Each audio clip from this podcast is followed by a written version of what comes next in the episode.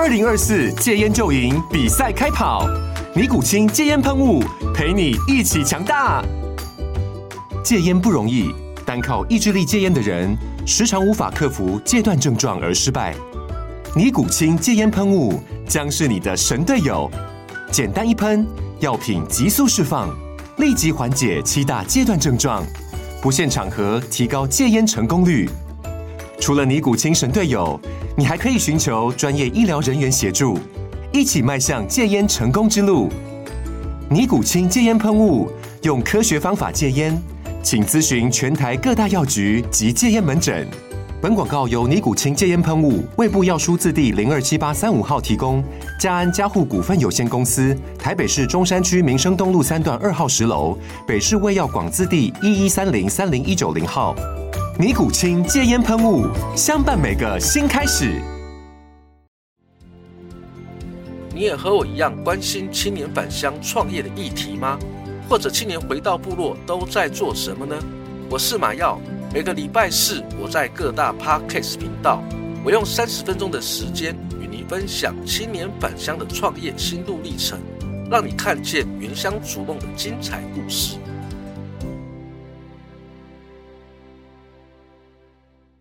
您现在收听的是《青年返乡》，Are you ready？大家好，我是节目主持人马耀及马耀嘎咕。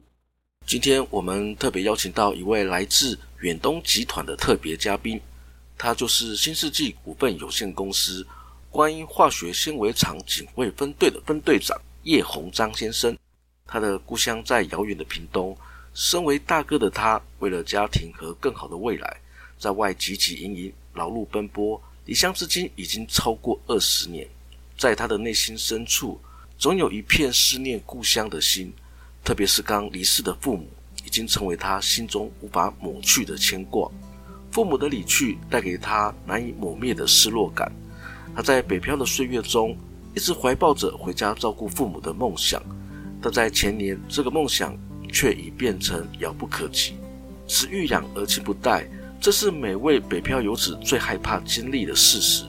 在今天的节目中，叶分队长希望透过自己的生命故事，提醒所有北漂游子，即使父母不在身旁的时候，我们仍要活得精彩充实，这才是最好的回报。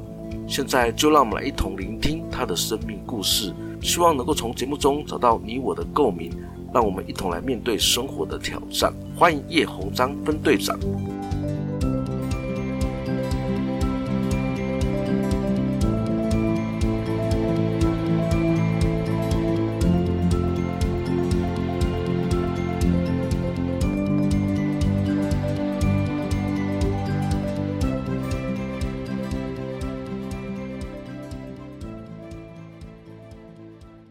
众，大家好，我叫叶鸿章，叶是树叶的叶，鸿是黄飞鸿的鸿，章是朱元璋的章。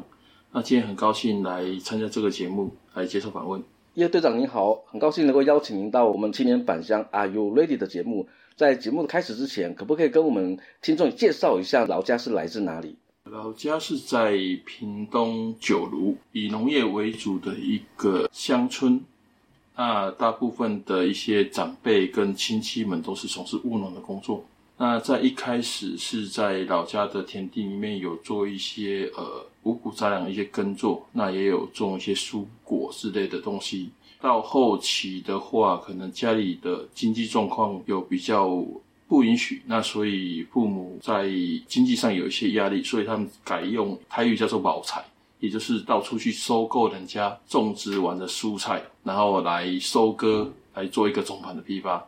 哦，所以我们的爸爸妈妈也是从事有关于农产批发的这样的一个销售。呃，没错没错，因为到后来的话，在利润上的话，这样会比较可以支撑起一些家庭跟当时所需要一些金钱的来源。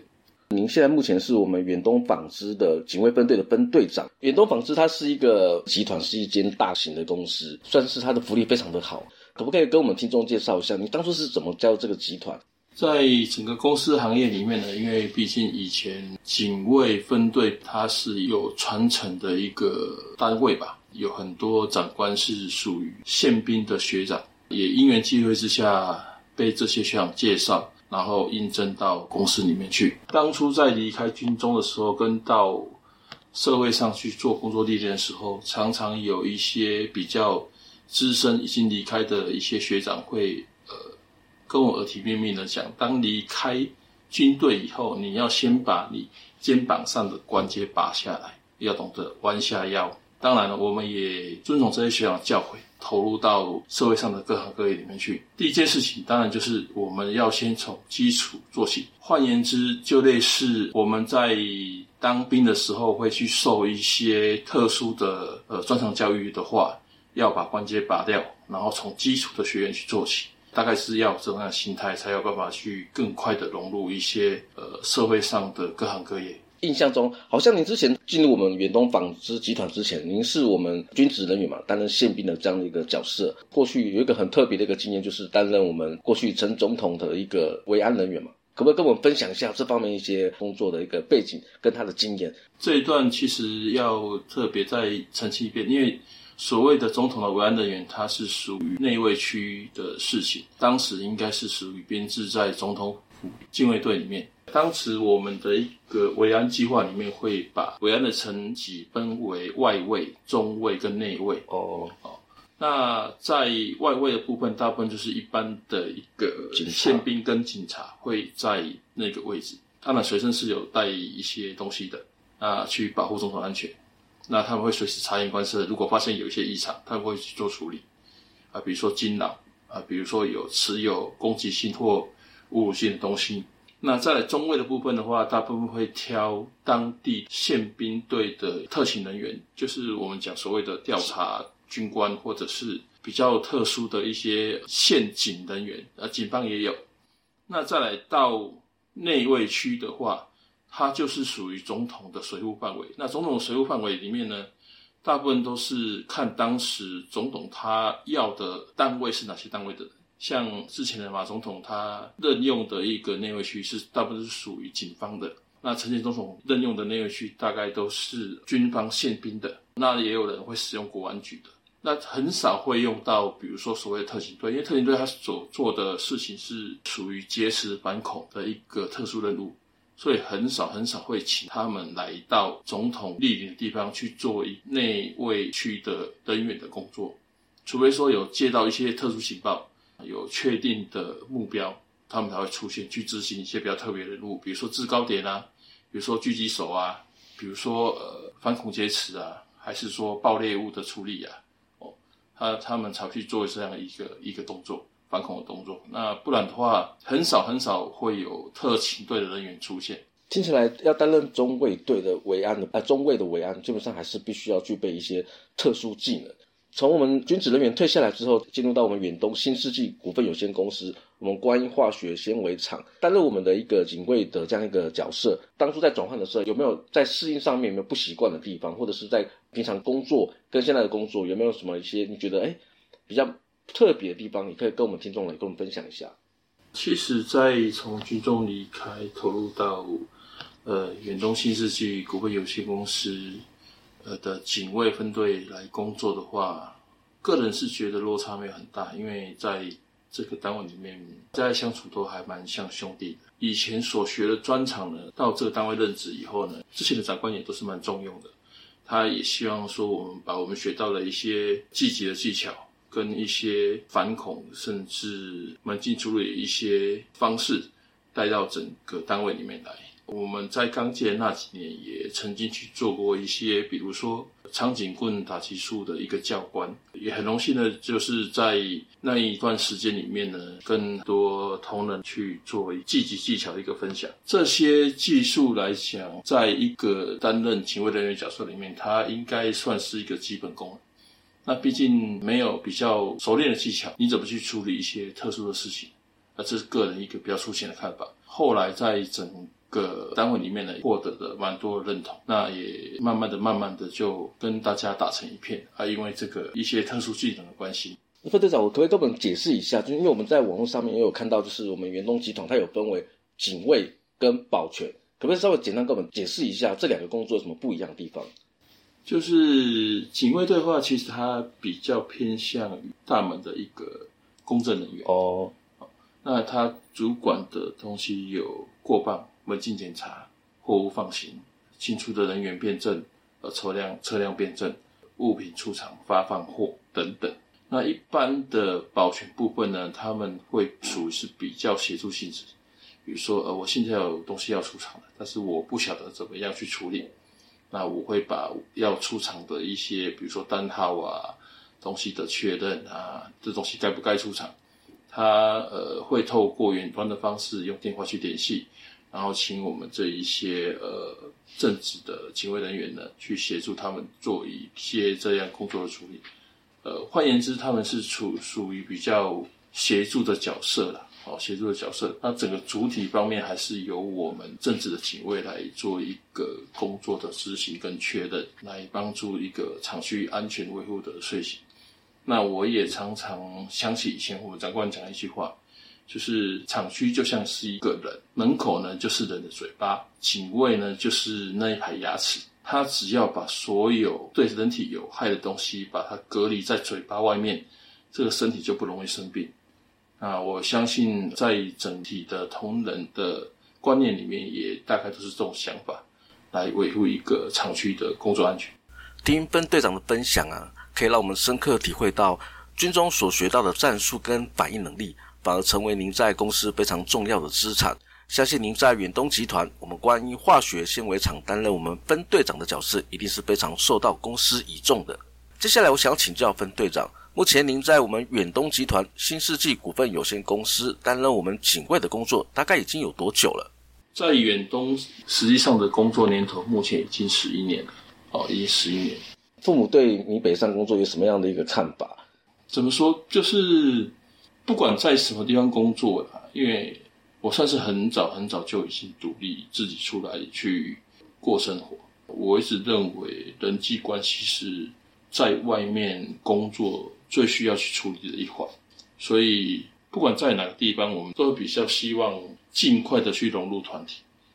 那因为你融入了团体以后，你可以更快的去学习到这个团体他们所保留的一些技能，工作上的技能跟技巧跟知识，那你才能更更快的去掌握你的工作，更稳定的去领到你这一份薪水。那也可以避免说跌跌撞撞去产生一些错误，算是也蛮世故的了。因为毕竟很早很早就已经到外面来工作了。其实南北的薪资一直存在的一个落差，他的生活水平也是不一样了。哦，生活水平当然跟物价部分也是有所落差，只是个人会认为说付出一下劳力获得的薪资会有差异。那当然在财富累积方面就会。比较落后一点，所以在基于各种原因的考量，毅然决然的决定上台北来工作，跟加速自己的财富累积，然后可以去实现一些自己的人生目标。如果说时间再从从头来过一遍的话，在当时的时空背景环境因素之下，我相信我还是会选择走出自己的故乡，到外面来打拼，因为毕竟留在故乡的人。他要去获得高薪资的机会太少太少，在低薪资的状况下，很多方面你会兼顾不得，不管是家庭的生活水平也好，父母的健康也好，然后整个家族的兴旺也好，都会被地方的因素，然后就导致他是一个很 low 的状态。你在外奋斗这么久的一段时间了。父母亲现在目前都还健在吗？父亲在前年就不在了，那母亲的话是在去年也跟着父亲就离开了。所以父母亲还健在的时候，那时候你在外面打拼这样子，你会不会有也会有一些想要返乡这样一个念头？这是一定会有的。说个小习俗，以前我们在外打拼的时候呢，常常有时候白天是很辛苦在工作。夜深人静的时候，当你回到你自己的宿舍、你自己居住的地方，你才有闲暇去整理自己的一个仪容。像我们就是常常会在晚上去剪指甲，那常常有一些同乡或者是呃工作人会调侃说：“啊，你这样以后你会见不到你父母最后一面。”当时是心里其实就很清楚了。像我们离乡在外的游子，他是不可能去见到父母最后一面的，因为通常通知到你的时候，你再回到家里的时候，至少也都已经是三四个小时过去了。那所以，其实我相信所有离乡的游子心中都有一个很清楚的想法，呃，为什么离开，就是为了生活。那为了生活，会去牺牲掉一些东西，不管是亲情也好，不管是家里的温暖也好。离乡的游子总会在安排最好的时机回到故乡以后，想去汲取一些家里的温暖。这也是为什么。逢年过节，所有的道路会塞车的原因吧？因为那车上的不是一些游玩的行人，而是一颗颗等着回家的一个心。大概心里就是这个想法。如果要让你重新检视自己的过往的话，如果父母亲还健在，有什么话想对我们的父母亲说？在个人印象中，父亲是一个非常严肃的人，那母亲呢是一个非常慈祥的，那也很符合所谓的严父慈母的形象。那当然，呃，父亲的离开，其实我是欣慰的，因为他是中风多年，啊，到最后因为器官衰竭就离开了。那母亲的离开呢，我是错愕跟不舍的，因为毕竟在照顾父亲这么多年呢，他也没有享到什么福。在父亲快满对年之际呢，我们也打算带他到处出国去走走玩玩。那他就因为呃心血管的问题就离开了，相对的是让我比较不舍的。其实人如果还在，我们可以做很多的事情，去让他们开心，甚至保有很多共同的回忆。那人离开了，呃，说什么都是很多余的。我曾经在网络上看到一句让我蛮认同的话，呃，他是这么说的：他说，当你的父母。在你都已经离开的时候，你会怎么样去自处？那他是这么说的：“他说我会好好的活下去，认真的活下去，精彩的活下去，就好像当时我在学校里努力的学习跟快乐的生活着，等我父母来接我下学是一样的道理。”人生在世，毕竟大家都有自己的一个责任存在。在老人家不在的时候，我们了却了一个旧的责任。我们自己有了孕育了一个新的生命，那我们就有一份新的责任。那要把这个责任把它整个处理完，到最后我们没有什么烦恼的时候，我们才可以放心的、放心的跟着父母离开。这个是我一个最大想法。我现在最大、最大、最大想说的就是，希望父母在天上好好看着，我会好好照顾这些小孩子，让他们成长茁壮，那也不会让他们担心。好好的活下去呢，才是告慰我们父母最大的教养之恩。分队长这样一个分享，我的心里面非常的有感触。很多事情是可以等，但是只有孝心是不能等的。如果有机会能够返乡，当然是最好的。但是还在奋斗的过程当中，没有办法返乡，至少我们可以打个电话关心他们。这也是我做青年返乡 Are You Ready 这个节目呢，要传达的一个很重要的一个观点。最后啊，我也想要跟呃分队长这边请请教您，就是因为我们现在有很多青年啊，他现在也有很多我们在政府在推动地方创生，然后返乡务农啊，或者是返乡创业，针对这些青年，还有这样一个动机跟这样的一个。呃，初衷想要返回自己的原乡，针对他们这些青年，你可以给他们什么样一个建议或鼓励的话吗？还是那句话，先充实自己，因为很多的专业知识跟新的科技新知，毕竟是要到外面去历练，你才会增加你的眼界。呃，我们现在看到的这一些成功的人士。很多很多都是在外面历练完以后，把这个成功经验跟技术带回到家乡里面，然后去把整个产业把它推广起来。在我们自己还没有足够丰厚的余，不管是钱帛也好，不管是技术也好，不管是专业常识也好，甚至是心态。